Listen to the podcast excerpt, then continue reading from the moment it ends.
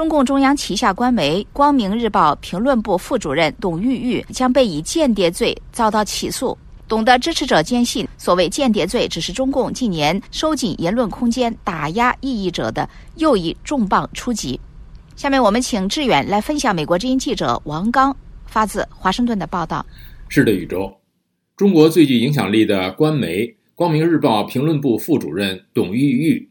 于二零二二年二月二十一号在北京新桥饭店，与一名日本外交官共进午餐时，被警方带走调查。该名日本外交官也被带走，数小时后被释放。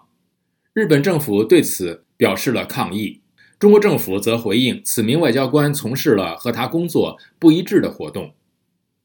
二零二三年三月二十三号，董玉玉家人被告知，他将面临间谍罪的起诉。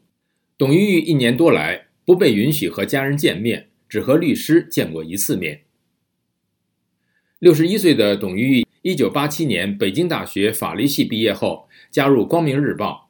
一九八九年，因为参加六四抗议活动被下放一年，之后回到《光明日报》。他曾为历史杂志《炎黄春秋》撰文，还为《纽约时报》中文网撰写过评论。二零零六年，董玉玉获得美国哈佛大学。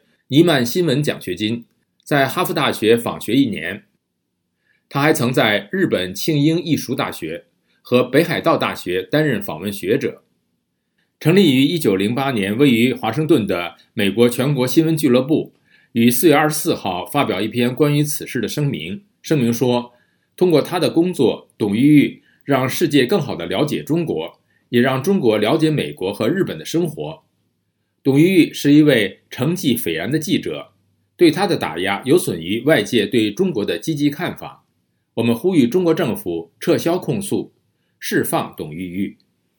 现居美国、曾任中国文艺理论与批评杂志社社长的吴作来告诉美国之音：“啊，《广明日报》有时候能发一些东西，能这个说一些公道话，促进社会这个开明开放。”就是，这样一些人在《光明日报》里面有很大的关系。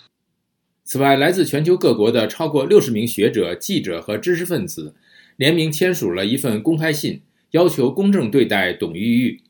签署者包括披露水门事件的《华盛顿邮报》资深记者鲍勃·伍德沃德，曾任白宫副国家安全顾问的前《华尔街日报》驻华记者伯明。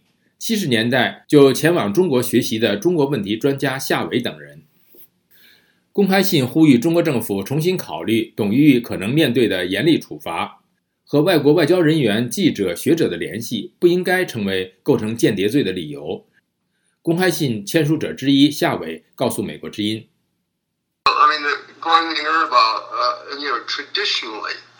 过去，《光明日报》总的来说还是稍微更自由些，尺度稍微开放一点。但是，这种相对的开放最近也基本没有了。习近平统治的最大特色之一，就是媒体发表不同意见的空间几乎已经被压缩到零。一周，谢谢志远分享美国之音特约记者王刚的报道。《光明日报》编辑董玉玉涉嫌间谍罪，恐遭重判。